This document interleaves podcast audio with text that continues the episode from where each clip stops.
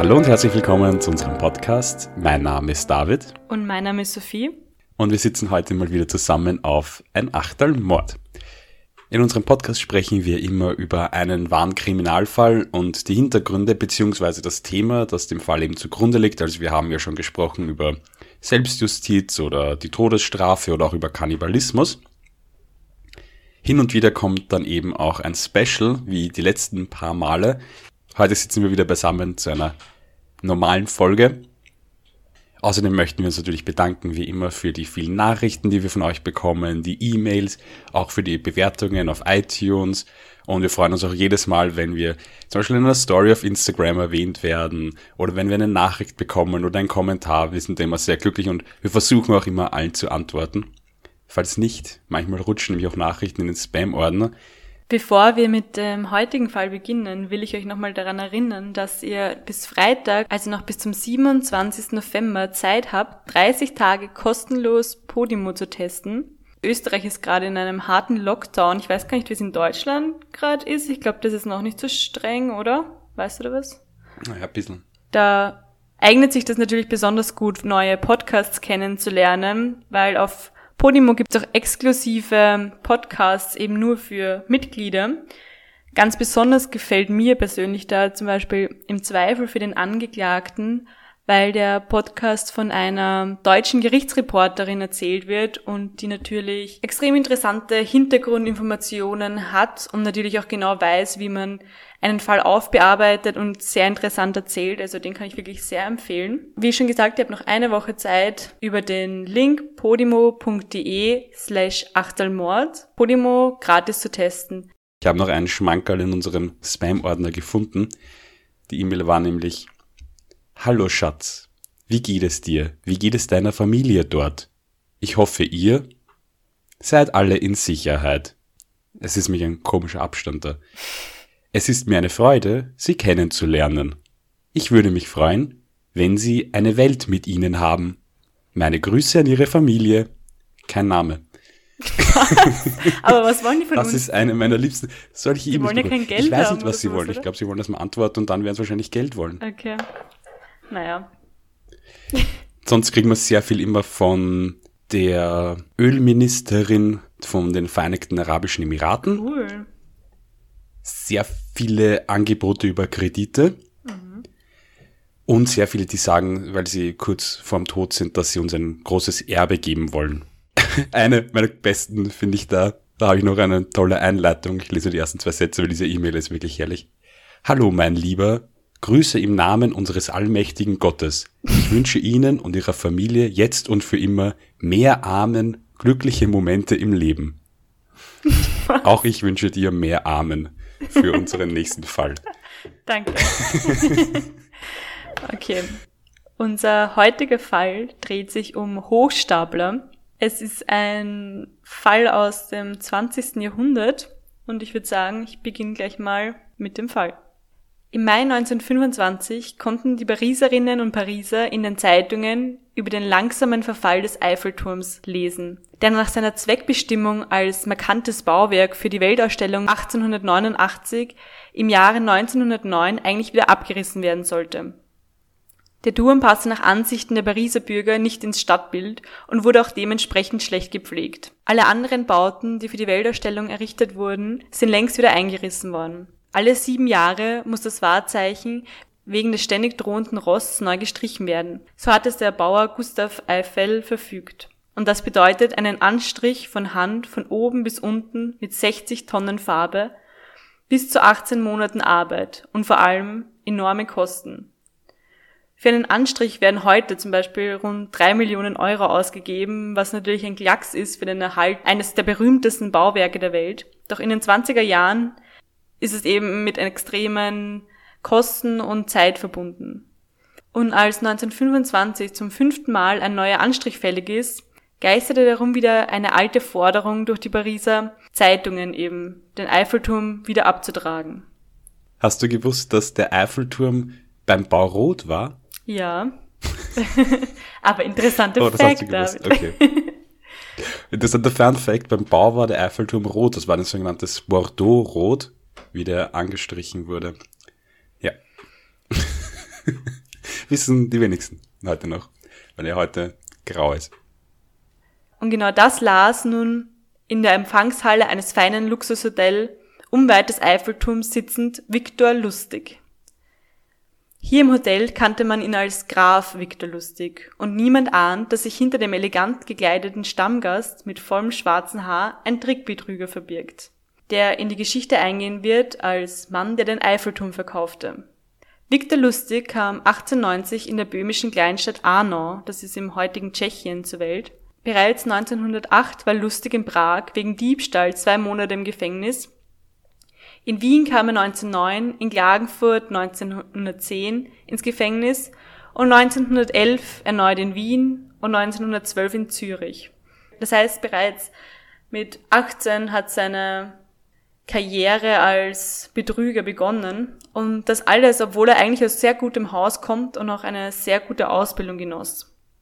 Vor Ausbruch des Ersten Weltkrieges knüpft er wohlhabenden Kreuzfahrtgästen Geld beim Kartenspielen ab also er fuhr da mit Kreuzfahrtschiffen quer durch den Atlantik und spielte eben mit den reichen Fahrgästen Karten, was natürlich alles nur ein Trick war, und zog ihnen so das Geld aus den Taschen. Damals legte sich lustig die falsche Identität als reicher österreichischer Graf zu, eben Graf Viktor Lustig. Und das aristokratische Gehabe gefiel ihm. Als falscher Adel konnte er imponieren und außerdem würde ihn so niemand als Betrüger identifizieren. Im Jahr 1920 ging Victor Lustig in die USA. Mit seiner Menschenkenntnis und seinem eben aristokratischen Auftreten brachte er seine Schwindeleien zur Perfektion. Er verkaufte vermeintliche Gelddruckmaschinen, die sogenannten rumänische Schachtel. Das war eine kleine Schachtel aus Zedernholz mit komplizierten Rollen und Messingzifferblättchen, die angeblich Geld drucken konnte. Und die verkaufte er eben an wohlhabende Menschen. Und bis sie draufgekommen sind, dass diese Maschine kein Geld druckte, war er schon über alle Berge. Nun aber 1925 tauchte er eben in Paris auf und ließ diese Zeitung.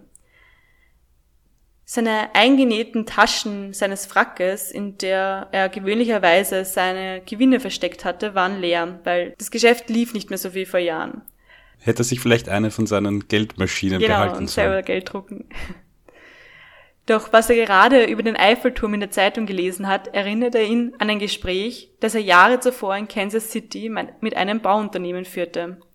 Dort erfuhr er ganz beiläufig, wie gut man nämlich mit Abrissarbeiten und Alteisen Geld verdienen kann. Die Stahlproduktion ist wichtig für das nationale Selbstgefühl der Franzosen. Die Nachfrage nach Eisen und Stahl boomt. Wer würde nicht gerne 7300 Tonnen Stahl in Zahlung nehmen, auch wenn er dafür ein Pariser Wahrzeichen abbauen müsste? Sechs Eisenhändler schrieb Lustig also an, jeweils mit der Bitte um ein Angebot zur Demontage und um höchste Geheimhaltung. Eine Woche darauf bestellte er alle zu einem Treffen in dem Hotel Hotel de Crillon an der Place de la Concorde. Ich hoffe, ich spreche das alles richtig aus das als bekannter Treffpunkt von Diplomaten und Politikern eine perfekte Tarnung bot. Alle sechs Händler erschienen zum Termin. Lustig erklärte den Interessenten, dass sie aufgrund ihrer Reputation als ehrliche Geschäftsleute ausgewählt worden seien. Anschließend führte er aus, dass der Eiffelturm abgerissen und als Schrott verkauft werden solle. Aufgrund von technischen Fehlern, kostspieligen Reparaturen und politischen Problemen, über die er nicht weitersprechen kann, ist der Abriss des Eiffelturms obligatorisch geworden. Der Turm werde an den meistbietenden verkauft, kündigte er an. Um seine guten Absichten zu beweisen, führte er die Schrotthändler auch zum Turm, angeblich in einer Limousine, und dadurch wollte er auch die, das Verhalten der Schrotthändler ähm, analysieren und einschätzen, wem er denn den Deal geben sollte. Anschließend erklärte er, dass er Gebote bis zum folgenden Tag erwarte. Zu diesem Zeitpunkt war ihm dann aber schon bereits klar, dass er den Handel mit André Poisson abschließen würde, einem unsicheren Mann, der sich vom Kauf des Eiffelturms den Aufstieg in die Pariser Geschäftswelt erhoffte. Die Unsicherheit Poissons war allerdings gleichzeitig auch eine Gefahr für den Plan, denn dessen Frau schöpfte Verdacht. Um dieses Risiko auszuräumen, setzte Lustig ein weiteres Treffen an. Dort wechselte er das Thema und wurde vertraulich. Er erzählte Poisson, wie schlecht er als Beamter verdiene und dass er sein Einkommen gern aufbessern würde. Weil er hat sich diese, also in dieser ganzen Zeit als Regierungssprecher, Beamter ausgegeben. Poisson mhm. war mit Poisson war mit korrupten Staatsangestellten vertraut, sodass er sofort verstand, was Lustig hinaus wollte. Er wollte Schmiergeld. Und aus einem Grund überzeugte das Poisson auch letztlich und er glaubte an die Echtheit des Verkaufes. Die Naivität des Schrotthändlers spielte lustig in die Hände, denn obwohl Zeitungen über einen Abriss spekulierten, denkt niemand ernsthaft daran, den Eiffelturm abzureißen. Auch wirtschaftlich ist der Turm ein großer Erfolg für die Stadt. Erst war der Turm eine Wetterstation, dann Labor für Schwerkraft, Luft, Luftwiderstand und Aerodynamik und vor allem war er ein idealer Fernmeldemast. Auf Einladung von Gustav Eiffel schickte das Militär drahtlose Telegramme bis Berlin und Nordamerika. Im Ersten Weltkrieg wurde eine Abhörstation für feindlichen Funkverkehr aus dem Sender, später ein Studio für die Rundfunknachrichten und Musikprogramme und 1925 testeten Ingenieure sogar das Senden von TV-Signalen. Ahnungslos, dass Lustig ihn längst auserkoren hat, beeilte sich also Poisson mit seinem Angebot. Den Kaufvertrag unterzeichnet er binnen Tagen, übergibt Lustig einen Scheck und dazu noch einen kleinen, diskreten, aber gut gefüllten Umschlag für Lustig persönlich. Lustig gelang es dann eben, 700 Tonnen Eisen an Poisson zu verkaufen und im Gegenzug erhielt er mindestens 50.000 Dollar, wobei ähm, der genaue Preis nie aktenkundig geworden ist. Also man weiß nicht, wie, um wie viel genau Poisson den Eiffelturm gekauft hat, sozusagen. 50.000 Dollar für den Eiffelturm? Schätzt man, also mindestens 50.000 ähm, Dollar, aber wie gesagt, dieser Preis wurde nie aktenkundig. Man weiß es in Wirklichkeit nicht, wie viel, um wie viel er das verkauft hat. Na, ja, günstiger. Das, das Geld würde ich nachkaufen. Ich finde das ja, ein Schnäppchen. Gesagt, also, wenn wir das nächste Mal in unserem Spam-Ordner so eine E-Mail haben, genau. dann schlagen wir zu. Nach dem Abschluss des Handels tauchte Lustig sofort in Wien ab. Dort beginnt das Warten. Jeden Tag geht er die Zeitungen auf Meldungen aus Paris durch. Doch keine Zeile erscheint über den Betrug des Jahrhunderts. Übermütig wagte er schließlich einen zweiten Versuch, kehrte nach Paris zurück und versuchte denselben Trick noch einmal. Allerdings schöpfte der zweite Käufer Verdacht und ging zur Polizei und der Schwindel flog auf. Und in diesem Zusammenhang traute sich auch Poisson zur Polizei und, und gab, gab den vorigen Betrug auch bekannt. Denn wie sich herausstellte, ist André Poisson dann nach dem Abschluss des Kaufes beim Ministerium vorstellig geworden und wollte anscheinend fragen, was jetzt ist mit dem Eiffelturm wo man ihn aber für verrückt erklärt hatte. Und er schämte sich darauf so dermaßen, dass er auf so einen Betrug hineingefallen ist und hat nie Anzeige erstattet. Das heißt, wenn Lustig einfach in Wien geblieben wäre und keinen zweiten Versuch mit dem gleichen Betrug eben versucht hätte, wäre es wahrscheinlich nie zur Anzeige gekommen. Mhm. Und obwohl Lustig... Ja, ja. hast du Pech. Und als lustig ihm aufflog, konnte aber trotzdem entkommen und bevor die Polizei ihn erwischte, setzte er sich in den USA ab. Doch dort hörte er auch nicht mit dem Betrügen auf. Sein nächstes Opfer sollte kein, geringer, kein geringerer sein als El Capone. Er ließ sich 50.000 Dollar vom eben meistgefürchteten Mafia-Boss aus und versprach ihn, diese zu verdoppeln. Tatsächlich deponierte er das Geld aber nur in einem Schließfach und wartete 60 Tage. Danach kehrte er reumütig mit dem Geld zurück und entschuldigte sich wortreich und spielte auf seine schlechte finanzielle Situation an und gab ihm einfach diese 50.000 Dollar wieder zurück. Und El Capone soll so fassungslos gewesen sein, er hätte halt entweder mit den 100.000 Dollar gerechnet oder mit einem Totalverlust, dass lustig einfach mit den 50.000 Dollar verschwunden ähm, wäre. Capone war eben auf diesen ehrlichen Akt dann überhaupt nicht ähm, gefasst, weil er eben in so einer, in einem ständigen Misstrauen lebte und weil er so überrumpelt war, mhm. gab er dann lustig einfach so ein paar tausend Dollar, um ihm aus seiner finanziellen Lage zu helfen. Und genau auf das hat er halt lustig spekuliert. Ja, ehrlich sein genau. zahlt sich aus, oder? Also, wenn ihr mal bei einem Mafia-Hire Geld borgt, einfach zurückbringen und Entschuldigung sagen. Das funktioniert 1000 Dollar springen hoffentlich raus. Trotz seines Geschicks, die Menschen zu manipulieren, wird er im Gefängnis sterben. Zeitweise soll er sogar in Alcatraz eingesessen haben, wo ihm die Beziehungen zu El Capone anscheinend auch nützlich gewesen sein. Er soll dort nämlich eine schützende Hand auf ihn gelegt haben. Er wurde dann eben durch seine Trickbetrügereien gefasst und war, wie gesagt, zeitweise in Alcatraz. 1947 mit 57 Jahren starb er im Gefängniskrankenhaus in Springfield, Missouri, unspektakulär an den Folgen einer Lungenentzündung. Sein Verkauf des Eiffelturms blieb konkurrenzlos. Andere wollten danach auch versuchen, zum Beispiel die Nelson-Säule am Londoner Trafalgar Square zu verscherbeln oder den Buckingham Palace oder auch die Freiheitsstatue. Aber keiner hat es geschafft, sein Opfer mit einer ähnlichen Strategie nachweislich hereinzulegen. Und wenn du dir jetzt denkst, wow, cooler Typ, der hat's voll drauf. Er hat sogar einen Guide für Betrüger geschrieben. Zehn Gebote. ja. Und die lese ich dir jetzt vor. Also das erste Gebot ist, sei, seien Sie ein geduldiger Zuhörer. Mhm. Zweitens, sehe niemals gelangweilt aus. Drittens, warten Sie, bis mhm. die andere Person politische Meinungen geäußert hat und stimmen Sie ihnen dann zu. Viertens, lassen Sie die andere Person religiöse Ansichten offenbaren und haben Sie dann dieselben. Punkt 5 habe ich nicht ge genau gewusst, wie ich das ähm, übersetzen soll. Da ist gestanden Hint a Sex Talk, also Versuche im Gespräch irgendwie eine Sexgeschichte hineinzubringen, mhm. aber verfolge sie dann nur weiter, wenn auch ja. der, dein Gegenpol starkes Interesse daran zeigt, darüber zu reden. Das, das halte ich für einen, das halte ich für einen wirklich guten Tipp, glaube ich. Ja, da baut man Vertrauen auf. Ja. Ich glaube auch, wenn man darüber spricht, gibt man nämlich dem Ganzen eine sehr, sehr persönliche Sphäre auf einmal. Ja. Und ich glaube, dann glauben einem die Leute sehr leicht, ja. Ja, ich fand es interessant, dass es in seinen zehn Geboten ein expliziter Punkt war.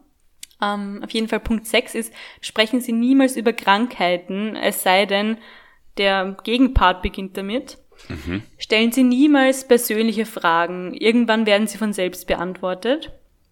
Und achtens, rühme dich niemals, Lasse deine Wichtigkeit offensichtlich sein, was auch ein guter Tipp ist, weil wenn du ein Adeliger bist, musst du nicht prahlen. Du bist einfach wichtig, weißt du, was ich meine? Ja, das verstehe Wenn einer total. extrem angibt, dann ist das gleich irgendwie so suspicious. Ja, außerdem glaube ich, hat man da irgendwie, die Leute, glaube ich, wollen das ja. Dass man wen sieht, der, weißt, weil es werden noch immer geliebt, so Hollywood-Stars, wenn es dann immer heißt, ach, und im privaten Leben ist der so normal. Mhm, weißt du, was ich meine? Also, dass man sagt, dass man ja. will das voll, dass jemand berühmt ist, aber sich unberühmt verhält. Das hat eine totale Anziehung, glaube ich. Ja. Punkt 9 ist, sei niemals unordentlich, wobei ich auch glaube, dass sich das auch auf, auf die Kleidung und so bezieht.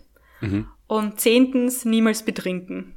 Also Punkt mhm. 10 finde ich auch sehr wichtig. Ich glaube, wenn man so Lügengeschichten am Laufen hat und das alles noch einen Sinn ergeben muss, sollte man das nicht vergessen. Ja. Und wenn man sich betrinkt, dann rutscht einem sicher das ein oder andere raus. Ja, auf jeden Fall. Sich selber nicht betrinken, aber vielleicht das Gegenüber betrunken machen. Genau. wow. Sehr gefinkelt. genau, also das war jetzt mal mein Eingangsfall. Ich fand das irgendwie ein sehr cooler Fall. Wir können jetzt noch über Hochstapler sprechen, weil ich finde, das ist ähnlich wie bei diesen Meisterdieben, die wir schon mal besprochen haben, mhm. eine extreme Faszination als an solchen Betrügern.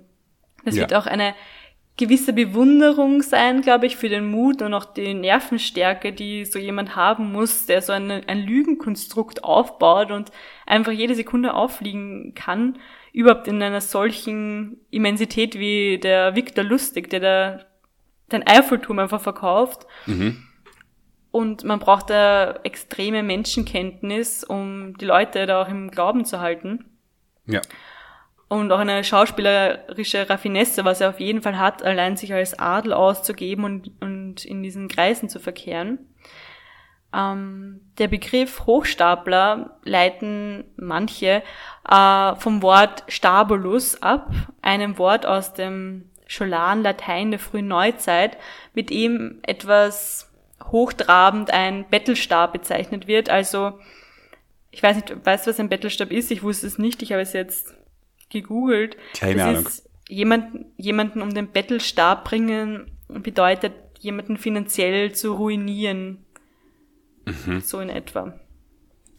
Im Wörterbuch der Gebrüder Grimm aus dem Jahre 1877 wird der Hochstapler definiert als Gauner, der vornehm bettelt. Mhm. Und 1910 schrieb der deutsche Staatsanwalt und Kriminologe Erich Wulffen, die geistige Elite, nicht nur der Betrüger, sondern der Verbrecher überhaupt, sind die Hochstapler. Und da kann ich schon verstehen, was er da meint, weil es ist sicher eine enorme Herausforderung und äh, man muss so viel Energie reinstecken, um dieses Lügenkonstrukt zu erhalten, dass das sicher auch äh, Intelligenz mitspielen muss auf jeden Mhm. Fall. Und es ist auf jeden Fall was anderes, wenn man einfach jemanden ausraubt oder was auch immer.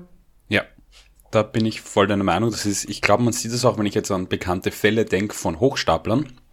Und bei Mördern denke ich an zwei komplett, oder Mörder oder generell auch Einbrecher oder Bankräuber oder so, denke ich an zwei komplett verschiedene Arten Mensch. Weil der Ja. Hochstapler ist für mich der, der den Anzug trägt, der im großen Stil vorgibt, etwas zu sein, was er nicht ist, oder etwas zu haben, was er nicht hat, und sich Geld einfach auf eine ganz andere Weise beschafft als der andere, weil er auf die Gutmütigkeit der Person eingeht oder auf, darauf glaubt, dass er die einfach überzeugen kann. Und da braucht sicher was dafür. Also, Ja. Auch enorme emotionale Intelligenz, um sich in den anderen hineinzufühlen. ja. Also solche Betrugsfälle, ich meine, werden vielleicht noch welche dann erzählen, aber auf jeden Fall geht's eben ja ganz oft auch um Millionen an Gewinne, die ja da eingestreift werden. Vor allem ganz viele, wenn man denkt an Bankenbetrug oder auch Anlegerbetrug bei Aktionären, was ja auch im Prinzip eine Art von Hochstaplerei ist, dass der um ein Riesengeschäft geht. Also da muss man auch irgendwie gewisse Kenntnisse ja mitbringen, weil sonst, glaube ich, kauft einem das ja niemand ab. Also man muss, also ich meine, okay, es ist jetzt was anderes, ob ich sage, ich behaupte, meine Aktie wäre besser, als sie tatsächlich ist, oder ich will den Eiffelturm verkaufen. Das ist natürlich schon nochmal ein bisschen was anderes. Ja. Aber man braucht da auf jeden Fall eine extreme Raffinesse, aber auch eine extreme, also einerseits eine extreme Raffinesse, andererseits aber auch eine extreme Skrupellosigkeit, dass ich da so einfach auf die Leute zugehe und denen der aus dem, aus dem Stehgreif eigentlich, weil es kann jederzeit passieren, dass wer anderer dich fragt oder so, ähm, die perfekte Geschichte vorlügen kann, die ja so perfekt sein muss, dass man sie jederzeit reproduzieren kann und dass einem sie auch alle glauben. Der Soziolo Soziologe Pierre Félix Bourdieu gibt dem Ganzen auch einen Namen, was du jetzt gesagt hast, nämlich Habitus. Er nennt so ein komplexes System von Verhaltensweisen, anhand derer sich die Angehörigen verschiedener sozialer Positionen gegenseitig erkennen. Also die Kunst des Hochstapelns besteht auch darin, mit diesem Habitus souverän und glaubwürdig zu spielen. Nur wenn das gelingt, kann er zumindest für eine Weile erfolgreich einen Status vorspielen, über den er nicht verfügt. Dabei geht es um subtile Details, wie zum Beispiel die Körperhaltung, die Kleidung, Essensgewohnheiten, Scherze, Themen für Smalltalk und eben diese kleinen Verhaltensweisen, die verschiedene soziale Milieus unterscheiden. Ja, das hast du absolut recht, das finde ich auch ganz wichtig und ich denke da jetzt auch gerade an den Fall, den wir schon mal hatten über ihn Hugo Schenk, der auch vorgegeben hat, ein Adeliger zu sein, um Frauen zu heiraten, um an denen ihr Geld zu kommen. Und da war es ja ähnlich. Da ist auch immer darum gegangen, dass alle gesagt haben, er hat das Auftreten von einem Adeligen und damit haben sie es ihm sofort abkauft, weil er war eben einerseits natürlich sehr hübsch und andererseits hat er gehabt diese gewisse Grazie oder diese gewisse Finesse in seinem Verhalten, dass man es einfach geglaubt hat. Dadurch war das auch sofort eine Person irgendwie, zu der man aufsieht. Also das war auch total eine Person, wo man sagt, der glaube ich das, was sie sagt. Und das eigentlich nur wirklich aufgrund von diesem Verhalten eben, was du gemeint hast, was eben dieser Habitus dann wäre, dass man einfach diese Ja. gewissen Feinheiten von gewissen gesellschaftlichen Gepflogenheiten auch hat. Also ein Fall, der mir, also den ich ganz besonders irgendwie arg finde, dass das so passiert ist. Ich glaube, du kennst ihn sicher. Den Fall um den deutschen Gerd Postel, der sich als Arzt ausgegeben hat. Das fand ich auch, also es ist eine, einfach eine schlimme, also schlimm, eine arge Geschichte.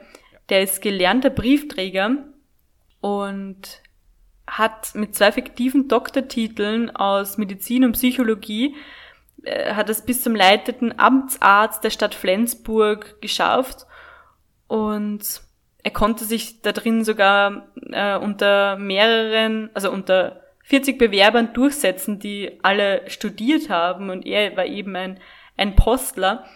Allein, dass man das schafft, so viele Fachbücher zu lesen und äh, und diese Fre also diese Fachwörter und so zu verstehen als nicht studierter Arzt, das muss auch, ja, ich weiß nicht, es bewundert man ja fast, wie ich schon vorher gesagt habe, diese Faszination von solchen Hochstaplern. Ähm, ja, das stimme ich dir absolut zu. Also was da auch noch besonders, also dass der sich so gut verkaufen konnte, macht auch irgendwie klar, dass also zum Schluss von diesem Hearing, wo er es dann geschafft hat, sich unter 40 Ärzten zum Amtsarzt ähm, bestellen zu lassen, wurde er nämlich gefragt vom Vorsitzender einer Kommission, in, über was er denn promoviert hätte. Und er sagte über kognitiv induzierte Verzerrung mit einer stereotypen Urteilsbildung, was einfach nur eine Aneinanderreihung leerer Begriffe ist. Und er konnte sich dabei so gut präsentieren, dass einfach der Vorsitzende gesagt hat, wow, sie werden sich bestimmt bei uns wohlfühlen. Also bei der Hochstaplerei ist, glaube ich, egal, also es ist wurscht, was man sagt. Solange man sich gut präsentieren kann und das rüberbringen kann beim Gegenüber, ist es egal, was der Inhalt einer Aussage ist. Ja, voll. Und ich denke doch immer, den kennen sich ja viele, den Film ähm, Catch Me If You Can, Ja, wo eben voll. der Frank Abagnale ihm auch so viel vorgibt und da ja auch immer nur, ähm, weil er gut herredet und weil er einfach so tut, als könnte das, glauben ihm die Leute, dass er es kann. Ja. Und das ist ja was, der ja auch auf einer echten Geschichte.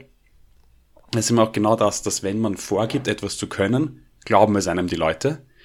Und ich glaube, die vertrauen einem dann auch. Obwohl du nie sehen musst, wie er es macht oder ob er tatsächlich gut in dem ist, was er tut. Wenn er vorgibt, gut zu sein, glaubst du ihm das. Wenn er einfach Ja. wirklich sich so da hineinversetzen kann. Und das ist natürlich eine, eine Gabe, würde ich eigentlich schon fast sagen. Weil das ist ein wirkliches Talent. Dass man halt dann, man könnte vielleicht genauso gut Schauspieler werden. Stattdessen benutzt man es halt, um Trügereien zu begehen. So verdient man vielleicht schneller gleich extrem gut, wenn man Hochstapler wird. Aber Ja, bei dem von. Catch, ja.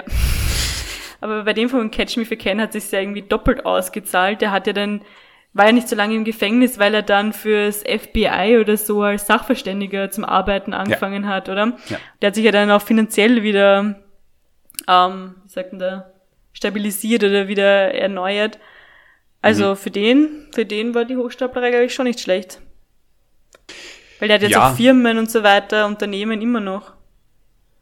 Du, ich glaube schon, dass sich's für einige auszahlen kann, aber man darf natürlich nicht vergessen, der hat sehr viele Leute um sehr viel Geld gebracht.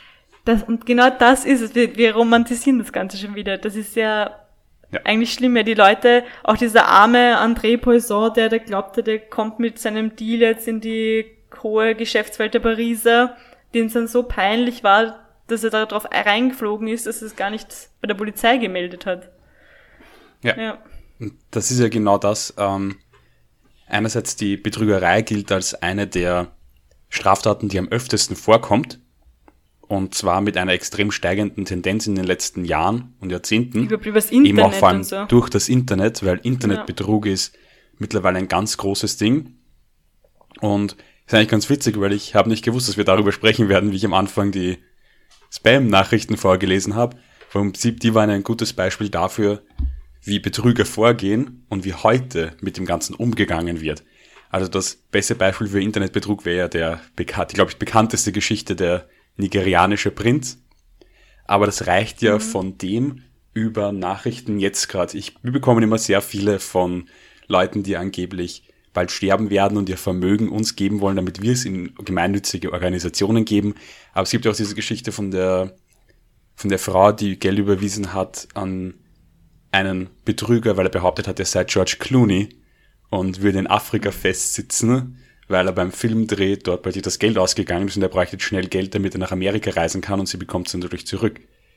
Was ja absolut absurde Geschichten sind. Und das ist ein riesiges Geschäft, bei dem eben leider oft alte Personen einfach getäuscht werden und oft um ihr Spartes gebracht werden. Und eben wie du gerade davor gemeint hast, man romantisiert das so schnell, das passiert einfach so oft, dass man, weil eben keine blutige Tat passiert, aber da werden Leute wirklich schamlos um teilweise ihr ganzes Vermögen gebracht und das kann mhm. die teilweise ja ruinieren. Ja, vor allem alte Leute, wie du schon gesagt hast, oder eben auch wahrscheinlich unsichere, naive Leute. Ich finde, ganz oft hört man ja auch diese Frauen oder auch Männer, die dann übers Internet ihre Liebe finden und dann müssen sie mhm. 5000 Euro schicken, damit der oder die nach Österreich, Deutschland, generell Europa kommen kann. Und ich fand, das hat man auch bei Viktor Lustig gut gesehen, weil er hat sofort, wollte sofort abchecken, wer von den sechs, die er da eingeladen hat, ist wahrscheinlich am unsichersten oder am leichtesten, leichtesten manipulierbar.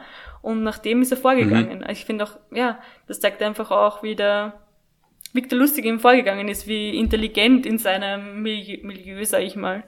Mhm. Also, ich finde das auch immer ganz interessant. Eines finde ich jetzt fast zwei verschiedene Arten eigentlich von Betrug, wie man eigentlich sagt, entweder das, was du jetzt, den Fall, den du jetzt gehabt hast, und auch dieser massenhafte Betrug, weil diese E-Mails zum Beispiel werden ja an riesige Menschenmengen hinausgesendet.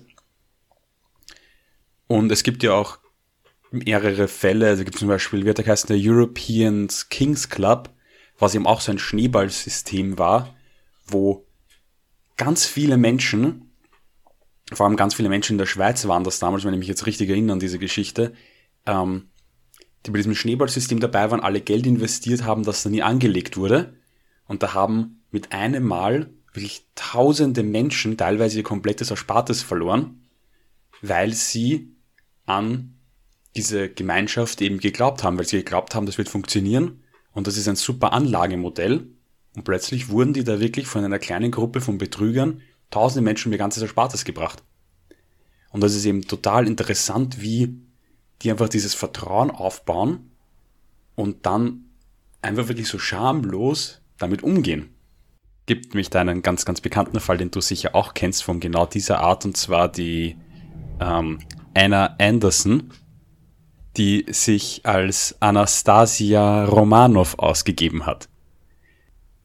Das ist ja ein sehr, das kannst du nicht, die Geschichte hat sich, Anne Anderson hat sich ausgegeben als die Tochter des russischen Zahn, die ja wie die anderen Familie, also wie die anderen Mitglieder ihrer Familie 1918 ermordet worden ist. Und die hat dann später behauptet, sie hätte überlebt eben das Ganze und wäre jetzt eben die russische Zahn und hat sich damit ihr ganzes Leben eigentlich so von anderen Leuten durchfüttern lassen, bis man dann eben nachgewiesen hat, erst viel später ähm, durch DNA-Vergleiche, dass sie eben auf jeden Fall sie nicht war, weil es gab ja immer noch Zweifel, ob sie es nicht doch gewesen sein könnte. Und eine sehr interessante Geschichte, finde ich. Okay, das war ein wieder sehr interessanter Fall, eben diesmal über Betrug, einmal auch wieder einer, wo niemand umkommen musste. Falls ihr noch gerne mehr von uns hättet, könnt ihr uns gerne folgen. Auf Instagram zum Beispiel, da heißen wir ein achtelmord.podcast. Falls ihr uns etwas schreiben wollt, auch gerne per E-Mail, ein achtelmord.gmail.com.